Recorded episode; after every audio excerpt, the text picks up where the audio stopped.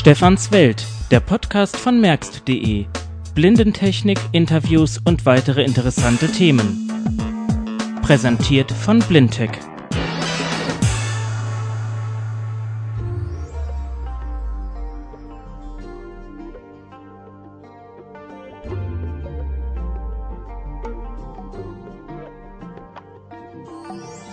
Hallo und herzlich willkommen. Mein Name ist Stefan Merck und ich begrüße Sie zum zweiten Podcast von eKirbus und merkst.de. Wie bereits in der letzten Ausgabe angekündigt, geht es dieses Mal um die geniale Kriminalhörspielreihe Peter Lund, Blinder Detektiv von Arne Sommer, erschienen im Hörformat Verlag. Sie hören im Folgenden einige Ausschnitte aus dieser Hörspielreihe und Interviews, unter anderem mit dem Produzenten Klaus Lauer-Wilms und, naja, lassen Sie sich mal überraschen. Zunächst aber mal, worum geht es bei Peter Lund eigentlich? Wie der Name schon sagt, ist Peter Lund blind und lebt in Hamburg. Aufgrund eines Unfalls muss er aus dem Polizeidienst ausscheiden und eröffnet kurzerhand eine Detektei. Des Weiteren schaltet er eine Anzeige mit dem Titel Augen gesucht, woraufhin sich aus Neugier Anna Schmidt meldet. Eigentlich soll sie in seinem privaten Umfeld als Assistentin dienen, doch die aufgeschlossene junge Frau entwickelt sich doch kurzerhand zu den Augen seines Detektivbüros. Gemeinsam erleben sie spannende Fälle im Bereich Hamburg und Umgebung und weiter hinaus und vermitteln auch Einblicke in die Hamburger Unterwelt. Ja, aber genug der Vorrede, hören Sie doch einfach mal hinein. Anna Schmidt, wir haben eben telefoniert. Sie möchten bei mir anfangen, ja? Haben Sie dieses Büro eingerichtet? Gefällt es Ihnen nicht? Doch, doch. Pink, Türkis, irgendwie Miami Weiß. Es ist voller Charakter. Es ist praktisch. Und leise ist es auch. Nebenan ist ein Videoversand. Wie angenehm. Leider läuft mein Mietvertrag noch ein Jahr. Ah. Und die Brille? Was meinen Sie? Ist doch stockduster hier drin. Soll das mysteriös wirken? Sind Sie Udo Lindenberg-Fan oder trägt man das jetzt so? Was glauben Sie? Ich glaube, dass ich wieder gehen sollte. Der Job ist noch zu haben. Was für ein Job soll das sein? Augen gesucht. Eigentlich war ich nur neugierig. Die Anzeige war doch klar formuliert. Manchmal komme ich ohne Augen nicht weiter und da das Integrationsamt solche Maßnahmen zahlt. Moment. Was? Tut mir leid. Sie sind blind. Merkt man das? Es tut mir ja so leid, ich wollte mich nicht. Sie müssen mich wirklich entschuldigen. Ich. Ein blinder Detektiv. Und? Wie. Wie machen Sie das? Sagen wir mal, Sie verfolgen einen untreuen Ehemann. Ich habe hellseherische Kräfte. Ah, Theresias. Äh, wie bitte? Der blinde Seher aus dem Ödipus. Reden wir lieber über Sie. Warum glauben Sie, für den Job qualifiziert zu sein? Schnelle Auffassungsgabe schaltet ja schon mal aus. Oh, ich kann sehen. Sind Sie schon immer blind? Berufsunfall, ich war Polizist. Ich studiere Journalistik. Da kann man recherchieren. Das könnte doch nützlich sein für den Job. Eigentlich sollen Sie mir nicht bei der Detektivarbeit helfen, sondern im täglichen Leben. Wie viele Fälle klären Sie denn gerade so auf? Im Moment bin ich gerade zwischen zwei Fällen. Nicht so einfach, der eifersüchtigen Ehefrau zu erklären, wie sie ihren Mann nur mit der Kraft ihrer Gedanken observieren, was? Ich, ich habe andere Schwerpunkte als Ehebruch. Aber man muss als Unternehmer immer expandieren. Und außerdem könnte ich viel von Ihnen lernen. Für mein Studium, meine ich. Und weiter? Und ich brauche das Geld.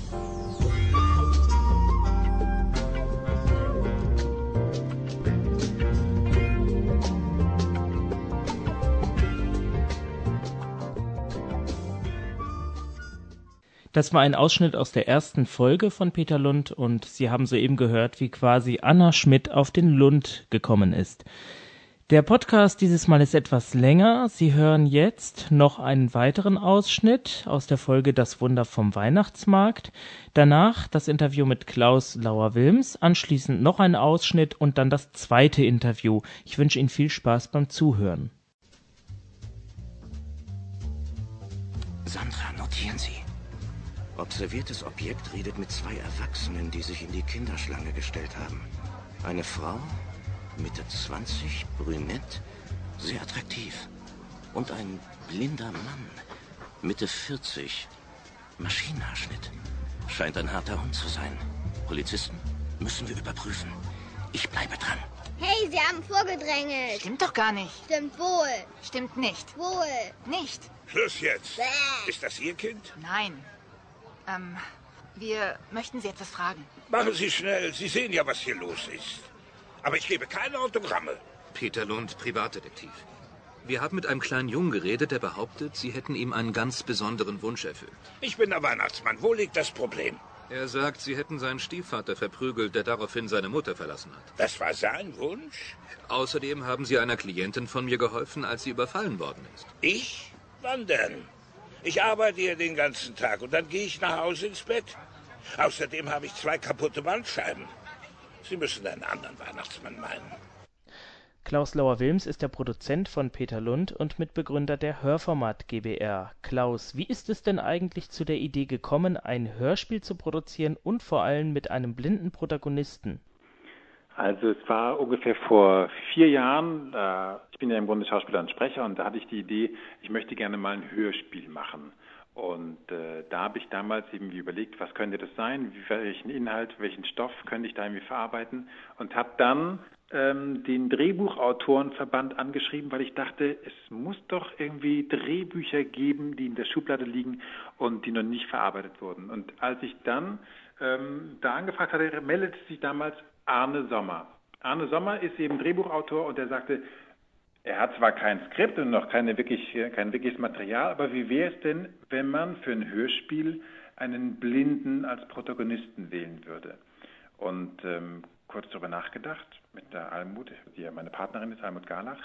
Und dachten wir, das, das ist gut, das, das klingt irgendwie verrückt, klingt ausgefallen und trotzdem ist es so, dass man sofort denkt, ja, da ähm, entstehen Bilder, da kriege ich Fantasien und da denke ich, das, das können wir machen. Und so haben wir dann 2004 die erste Folge Peter Lund und das Keuchen des Karpfens wie auf die Beine gestellt und seither ähm, produzieren wir quasi regelmäßig.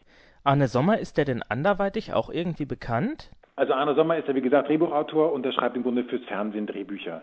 Ähm, da also Krimis natürlich auf der einen Seite, dann aber eben auch Geschichten, die ihm einfach so einfallen. Und das ist so, wir haben ihn nicht ausgewählt, weil er irgendwie ein prominenter Autor wäre, sondern weil er im Grunde genommen die Idee hat und weil das, was er dann geschrieben hat, als er uns sozusagen das erste Exposé geliefert hat, waren wir echt von den Socken. Das hat uns sofort gefallen, der Humor stimmt, die Geschichte stimmt und da haben wir gedacht, okay, das kann auf jeden Fall eine gute Geschichte werden, die wir über einen längeren Zeitraum miteinander realisieren wollen. Blinde Menschen sind ja sehr auditiv orientiert und hören somit auch natürlich gerne Hörspiele. Wie habt ihr das denn hinbekommen, dass Peter Lund eben so authentisch rüberkommt?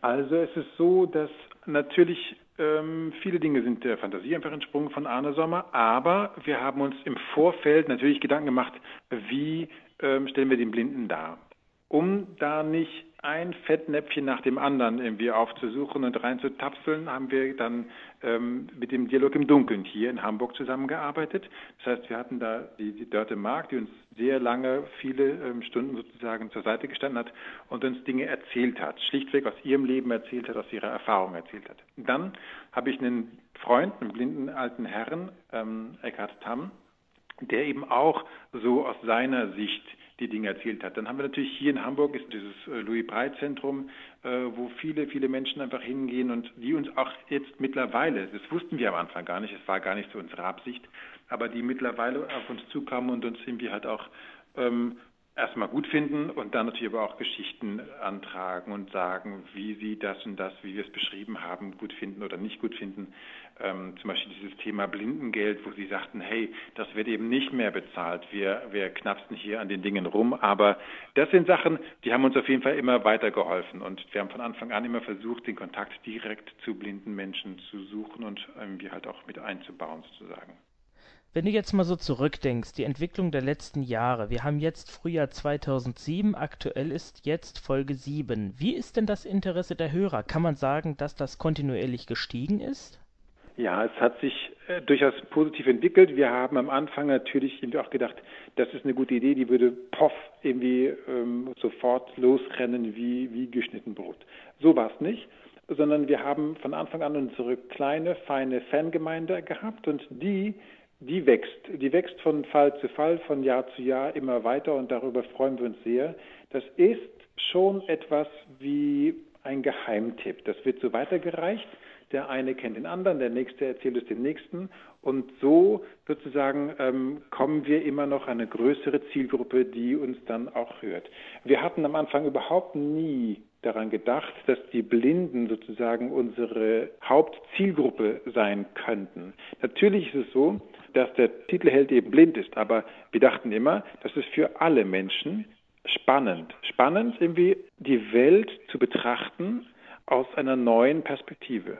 Also den 77.000. Ähm, Detektiv auf die Reihe zu bringen, sozusagen, das war nicht so spannend. Aber jemanden, der einfach etwas hat oder eben nicht hat, was alle anderen haben und damit ähm, etwas mit reinbringt, was einfach unglaublich spannend ist, was es komplett aufbricht und neu erzählt. Das fanden wir spannend und damit sozusagen haben wir auch eine, eine, eine Hörerschar, die auch konsumiert, aber eben nicht nur, sondern die etwas wissen will. Und dann natürlich auch neugierig darauf ist, was macht der Sommer jetzt im neuen Fall? Wie bringt es wieder? Das ist irgendwie ganz schön, dass wir da eine wachsende Gemeinschaft haben, wachsende Fangruppe, die aber dennoch mehr über diesen Mund-zu-Mund-Weg sozusagen kommt. Ihr betreibt ja auch eine Mailingliste zu Peter Lund, die bei merx.de geführt wird. In diesem Zusammenhang fragte mich neulich eine Userin, wie das denn eigentlich mit Feedback ist. Habt ihr ein offenes Ohr für Anregungen, Kritik oder vielleicht auch Vorschläge, was man besser machen könnte oder was man überhaupt mal machen könnte? Ich sage nur, her damit, Arne Sommer ist auch in dem Verteiler mit drin. Arne Sommer hat sofort die Ohren gespitzt irgendwie und sagt, ja, das ist natürlich super gut.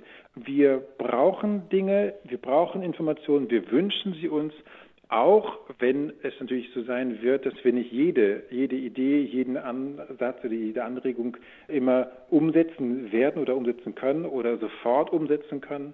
Aber auf jeden Fall freuen wir uns, wenn wir so ein Feedback bekommen, wenn wir Ideen kriegen, wenn wir Kommentare bekommen. Es bleibt nichts ungelesen, geht nichts irgendwie in den Junk-Ordner, sondern es bleibt alles bei uns und wir sind sehr froh darüber, dass es das gibt. Sicher ist es ja nicht unbedingt das Bestreben, den Protagonist so authentisch wie möglich werden zu lassen, aber in gewissem Sinne wollt ihr euch doch schon an der Realität orientieren. Wir haben auch nie das Ziel gehabt, den Blinden eins zu eins zu kopieren, also das Leben eines blinden Menschen auf CD zu bringen. Das war nicht unser Ansatz, sondern wir haben natürlich eine fiktive Figur geschaffen. Also der Arne Sommer tut das jedes Mal wieder aufs Neue. Und ähm, dennoch wollen wir sie so griffig wie möglich und so authentisch wie möglich irgendwie dennoch zeichnen und mit, mit Ecken und Kanten, aber auch natürlich mit so ein paar ähm, absurden oder, oder schrägen Geschichten. Das ist auf jeden Fall richtig. Und wenn Dinge kommen und die beim Arne Sommer irgendwie auf fruchtbarem Boden fallen, dann ähm, braucht sich keiner wundern, wenn sie in einer späteren Folge plötzlich dann doch erscheint. Im Verlauf der Serie stößt man ja auch auf recht prominente Stimmen, wie vorhin im Beispiel Wolfgang Völz als Weihnachtsmann oder Kerstin Dräger als Peter Lunds Ex-Frau oder auch Edgar Bessen. Wie kommt man denn an solche Stimmen, zumal ihr ja doch ein recht kleines Projekt seid? Also zum Ersten ist es so, dass wir ganz am Anfang gesagt haben, wir wollen eben nicht über die prominente Schiene gehen. Wir hatten äh, extra geguckt, dass wir den Peter Lund besetzen mit jemandem, der Vollprofi ist, aber nicht prominent, also nicht über, über das Fernsehen. Meistens funktioniert es natürlich so rum, über das Fernsehen so berühmt ist, dass man darüber meint, die Geschichte verkaufen zu können, die eigentlich zu dünn wäre und und und. Ähm, dann irgendwann haben wir aber gesagt, okay, bei dem Weihnachtsmann da braucht es irgendwie den Feld. Das ist für uns alle der Weihnachtsmann. Egal wo, ob im Fernsehen oder auf der Kassette, in der CD, das, das war für mich immer Inbegriff eines, eines Weihnachtsmanns. Da haben wir ihn gefragt und hat es sofort gerne gemacht. Also das war überhaupt kein Ding. Es ist so, da ich ja selber Sprecher bin, da wir uns in diesem Metier jeden Tag bewegen und arbeiten, man kennt sich. Man kennt die Sprecher. Es ist in Hamburg relativ ein kleines Dorf. Natürlich gibt es eine ganze Menge, aber doch nicht äh, endlos viele. Das nächste große Dorf ist dann Berlin und dann gibt es noch München und Köln. Also die Sprecherszene ist überschaubar groß und ähm, man kennt sich und es ist schon auch so, dass wenn man sagt, wir möchten gerne ein Hörspiel machen, kommen viele Kollegen und sagen, oh ja, komm, lass mich mitmachen. Also sie sind durchaus bereit, nebst den anderen Jobs, die sie jeden Tag machen, einfach mal wieder ein schönes Hörspiel zu machen. Und wenn dann noch ein Buch ganz ansprechend ist, dass sie sagen, das gefällt mir, dann hat man sich ganz leicht im Boot und ähm, gewonnen, sodass sie auch wirklich ihr Bestes geben. Wenn ich dich da jetzt richtig verstehe, bedeutet das also, dass es für einen Schauspieler eine ganz interessante Alltagsabwechslung ist, mal ein Hörspiel zu sprechen. Also auf jeden Fall ist es so, dass ähm, viele Leute, die eben, was weiß ich, auf der Bühne stehen oder vor der Kamera oder eben synchron machen den ganzen Tag, Dokus und Werbung sprechen, dass sie alle, alle, wie ich sie kenne, irgendwie das Hörspiel immer noch so als Kindheitsgeschichte haben. Das lieben sie alle, endlich mal so eine Figur ganz ohne Vorgaben, also nur die Vorgabe des Buches und die Vorgabe der Regie natürlich, aber ohne Vorgabe eines Bildes. Also wenn es um Synchron geht, wo ich ja quasi die Figur treffen muss, die bereits im Bild vorhanden ist. Ähm, das lieben sie alle sehr und reißen sich dafür auch gerne mal ein Bein raus, dass sie das dann irgendwie machen können. Jetzt mal eine Frage zur Technik. Du sagtest an anderer Stelle mal zu mir, ihr seid eine kleine Garage. Dafür klingt es aber für mein Befinden sehr professionell.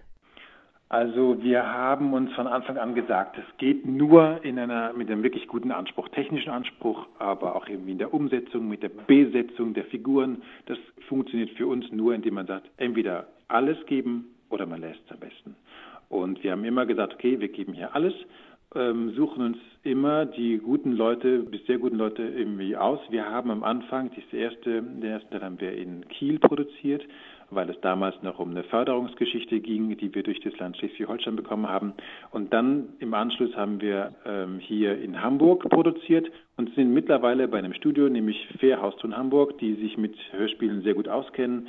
Ähm, wir haben immer einen Geräuschemacher mit dabei. Wir haben immer schon einen Musiker, der uns speziell die Musiken irgendwie schreibt und dann eben auch einspielt dabei und äh, all das sozusagen, wir versuchen immer die Komponenten so optimal, so gut wie möglich dazu zu holen, sind aber selber, das heißt Hörformat ist die kleine Garage, die ich sie mal liebevoll nenne, weil Almut Galach und ich, wir sind im Grunde genommen zwei naja, zwei Enthusiasten. Also ich verdiene mein Geld mit, mit Sprechen, ja, aber eben nicht mit dem Sprechen meiner eigenen Hörspiele, sondern indem ich Dokumentationen spreche ähm, und versuche eben so meine Brötchen sozusagen reinzuholen.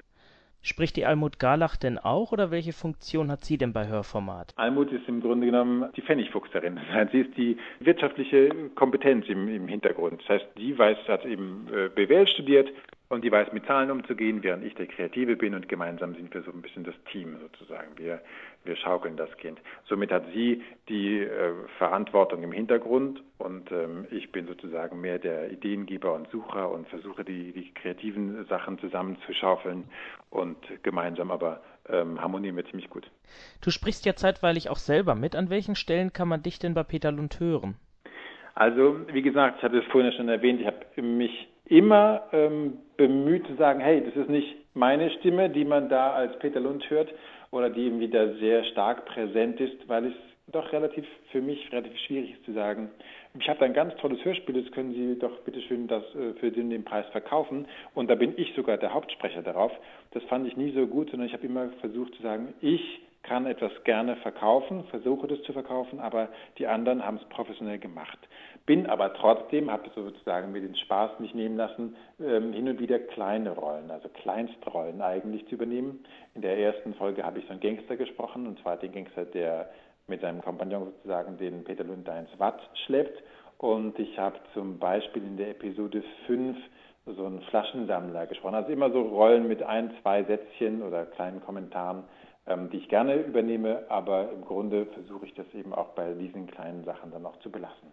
Klaus, vielen Dank für das Interview. Vielen Dank auch fürs Zuhören. Das kann doch nicht. Ja. Frühstück. Wie spät ist es? Gleich sechs Uhr. Ich bin gerade erst eingeschlafen, nachdem die Mücken mit ihrem Festmahl fertig waren. Ihr Onkel ist jeden Morgen um fünf aufgestanden und hat um sechs gefrühstückt. Mein Onkel ist tot. Oh, tut mir leid. Ich komm schon. Ich habe auf der Terrasse gedeckt. Gibt es da Mücken? Ach, Sie. Beeilen Sie sich, sonst verpassen Sie den Sonnenaufgang. Ich hasse das Land. Marc Bremer ist die Stimme von Peter Lund. Marc, erzähl doch mal, wie ist man denn auf dich als Peter Lund gekommen? Ja, das war ein ungeheurer Zufall. Also äh, ich saß eines nachmittags mit meiner Frau in einem Café und dann kam Klaus, den ich damals schon kannte, äh, am Fenster vorbei und äh, klopfte ans Fenster und sagte Hallo. Und dann hatte er kurz Zeit, er kam von einem anderen Termin, wollte nach Hause gehen und setzte sich zu uns und dann kamen wir so ein bisschen ins Gespräch und dann erzählte er von seinem ganz neuen Projekt, was aber noch nicht spruchreif war, Peter Lund eben, und fragte mich dann, ob ich Lust hätte, zum Casting zu kommen. Und dann habe ich gesagt, ja gerne. Ich hatte bis dahin noch nichts gelesen und konnte mir auch noch nicht so richtig vorstellen, um was es da gehen sollte. Und dann hat er mir ein paar Tage später das Drehbuch zugemailt und ich habe es gelesen und wusste nach der ersten Seite schon, das musst du unbedingt machen, weil es einfach unglaublich gut geschrieben war. Und habe ihn angerufen und gesagt, ja, ich komme auf jeden Fall zum Casting und wann soll das sein und so weiter. Und dann bin ich nach Kiel gefahren, da war das Casting damals und da haben dann der Regisseur und Klaus sich zusammengesetzt und irgendwie sind sie denn darauf gekommen, mhm, der, der Bremer macht's. Warum sie mich letztendlich genommen haben, das weiß ich bis heute nicht. Wie ist das überhaupt eigentlich, Sprecher zu werden? Also in Blindenkreisen ist es so, dass viele ja auch gerne sprechen und auch sich mit Sprache beschäftigen. Äh, wie war das denn bei dir? Ja, so ein bisschen hat sich das bei mir auch so entwickelt. Ich habe ziemlich früh schon immer gerne gelesen. Eigentlich war ich in der Schule so ein kleiner Spätstarter, habe dann in der zweiten Klasse erst lesen gelernt, aber dann auch richtig und dann auch richtig gut. Und habe dann angefangen, Bücher, so Kinderbücher auch laut zu lesen und das auf Kassette aufzunehmen. Und irgendwann ist dann, äh, sind dann die Hörspiele dazugekommen, die ich dann auch gern gehört habe. Und dann letztendlich der Wunsch, nicht nur zu hören, sondern auch mal mitzumachen. Dann habe ich mein Herz genommen und bei Europa angerufen, das sind diese Kinderkassettenproduzenten, und äh, habe mich als Zwölfjähriger da äh, vorgestellt am Telefon. Und dann haben sie gesagt, ja, ach, der kleine Marc, laden wir ihn vielleicht mal ein, aber dann habe ich da zehnmal angerufen mindestens. Und irgendwann kam dann mal ein Anruf. Und dann war ich gerade in den Sommerferien sechs Wochen irgendwie in Dänemark und war nie im Studio. Und damit hatte sich sozusagen meine Hörspielkarriere als Kind sehr schnell auch erledigt. Ja, das ist ja auch so, dass äh, gerade bei Europa, da, sagen wir mal zum Beispiel die Trägerfamilie oder sowas, ähm, die ja dann wahrscheinlich auch durch ein bisschen Vitamin B sozusagen an die Sprecherposten. Ja, die haben das natürlich mit der Muttermilch aufgesogen, mm, ne? wenn, wenn sozusagen der Vater äh, nichts anderes macht als Hörspiele zu sprechen. Aber das war bei dir eben nicht so, verstehe ich das richtig? Nein, überhaupt nicht. Also meine Eltern haben damit überhaupt nichts zu tun. Ich habe mir das alles so selbst äh, zusammengefummelt. Und es ist dann ja auch was geworden, allerdings dann erst im Erwachsenenalter. So mit Mitte 20 habe ich dann so den ersten Fuß in der Tür gehabt. Jetzt mal eine Frage zur Rolle Peter Lund. Als Schauspieler müsste man sich im Vorfeld sicherlich mit dem Thema Blindheit auseinandersetzen, wenn man einen Blinden spielt. Das trifft wahrscheinlich auf einen Sprecher nicht so zu. Dennoch hast du dich in irgendeiner Weise vorher mit dem Thema beschäftigt. Ja, man setzt sich natürlich im Anfangsstadium, also bevor man da ins Studio geht, natürlich intensiver mit äh, der Rolle auseinander, weil man auch weiß, dass äh, die Rolle in, äh, gerade in Blindenkreisen auch auf sehr großes Interesse stößt. Und Ansatzpunkt dieser Peter Lund-Serie ist ja auch, dass wir uns gesagt haben, es soll möglichst realistisch sein. Mhm. Ob ich äh, jetzt nun wirklich als Peter Lund ein realistischer, blinder Detektiv bin, das sei nun mal dahingestellt. Das Ganze ist ja auch eine Kunstfigur. Es ist ja so ein bisschen wie Hollywood. Es kann ja eigentlich gar nicht realistisch sein und es wird wahrscheinlich auch auf der ganzen Welt keinen blinden Detektiv geben, der so ermittelt wie Peter Lund. Aber das ist eben auch so ein bisschen Fiktion und Fantasie und äh, soll nicht unbedingt die Realität widerspiegeln. Wenn man sich jetzt fragt, Marc Bremer die Stimme, wo hört man dich denn noch? Bei Hörspielen hat man dich ja wohl noch nicht gehört, oder? Also das stimmt nicht ganz. Ich habe schon bei zahlreichen Hörspielproduktionen mitgewirkt, zum Beispiel die Knickerbocker Bande oder auch äh, die Conny Hörspielkassetten, so um ein Beispiel auszugreifen. Aber du hast recht, Peter Lund ist die erste Serie, die ich als Hauptfigur spreche. Und sonst bin ich eigentlich im TV-Bereich äh, zu hören. Also ich habe mich ein bisschen spezialisiert auf die TV-Dokumentationen, Werbung nicht so viel, äh, aber auch wieder Synchronisationen. Im Grunde decke ich all das ab, was man mit Stimme tun kann, ohne gesehen zu werden. Klaus hatte vorhin bestätigt, dass es für viele ja auch eine sehr willkommene Abwechslung ist, mal Hörspiele zu sprechen. Ich denke, das ist bei dir auch der Fall, oder? Das ist natürlich etwas Herausragendes. Erstens gibt es das nicht so häufig und dass man dann sozusagen den Charakter Peter Lund als Hauptfigur sprechen darf, das ist natürlich was ganz Besonderes. Äh, ich bin natürlich Klaus unendlich dankbar, dass er sich letztendlich für mich entschieden hat, dass ich das machen kann. Und nicht nur eine Folge, wir wussten ja gar nicht, wie weit das überhaupt geht. Werden wir Peter Lund weitermachen können? Ist das erfolgreich? Sondern jetzt mittlerweile gehen wir schon in die achte Folge und das ist natürlich etwas ganz, ganz Besonderes und sicherlich auch ein herausragendes Projekt bezogen auf das, was ich sonst so mache. Jetzt mal eine Frage zum Sprechen selbst. Wie läuft das eigentlich ab? Ich stelle mir das immer so vor, da sitzen alle jetzt um einen Tisch herum, jeder hat einen Zettel vor sich liegen und ein Mikrofon und dann wird alles nacheinander eingesprochen. Ist das in der Praxis tatsächlich so oder wie läuft das Ganze denn ab? Ja, das mit dem Tisch, das habe ich ehrlich gesagt noch nie erlebt. Wir stehen immer im Kreis. Also das ist so ein Studioraum, kann man sich so vorstellen, vielleicht so 10, 15 Quadratmeter groß und dann sind da vier Mikrofone, die sich dann, also jeweils zwei Paare, die sich gegenüberstehen und dann hat man vor sich einen Notenständer, wo man die Zettel dann schön nebeneinander ausbreiten kann und dann, dann fängt man an. Das Ganze ist natürlich dann so, dass man die Texte schon zu Hause vorbereitet hat, womöglich was nicht unbedingt immer die Regel sein kann, weil man die Texte oft auch erst dort im Studio bekommt. Aber bei Peter Lund ist das alles sehr schön von den Produktionsbedingungen her. Man bekommt die Texte vorher, man kann reinlesen, man weiß, worum es geht. Was ich als sehr wichtig ansehe, weil ja nicht immer chronologisch produziert wird.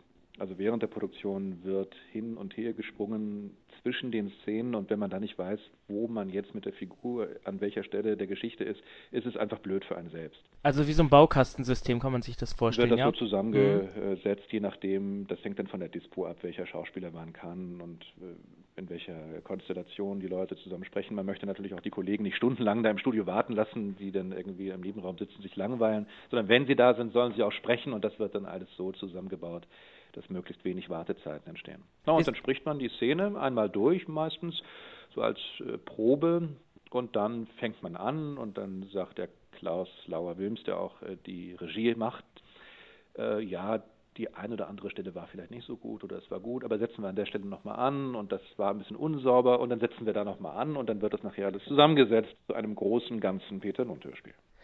Wie ist denn das eigentlich mit Emotionen beim Sprechen?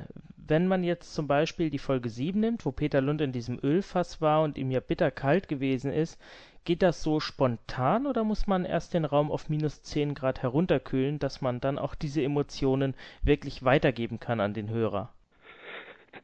21, 22, also ich, da gehört einfach so ein bisschen Als Vorstellungskraft zu. Das ist ja auch das Schöne. Ja. Ich glaube, wenn man es spielen würde, also optisch zu sehen wäre, dann wäre das wahrscheinlich schwieriger. Aber mit der Stimme kann man relativ schnell auf Knopfdruck was herstellen, ähm, wo ich denke, dass das einigermaßen glaubwürdig rüberkommt. Du bist also auch reiner Sprecher und kein Schauspieler. Doch, ich bin auch Schauspieler. Ach so. Also ich habe auch eine Schauspielausbildung gemacht. Aber ähm, noch nie auf der Bühne gestanden.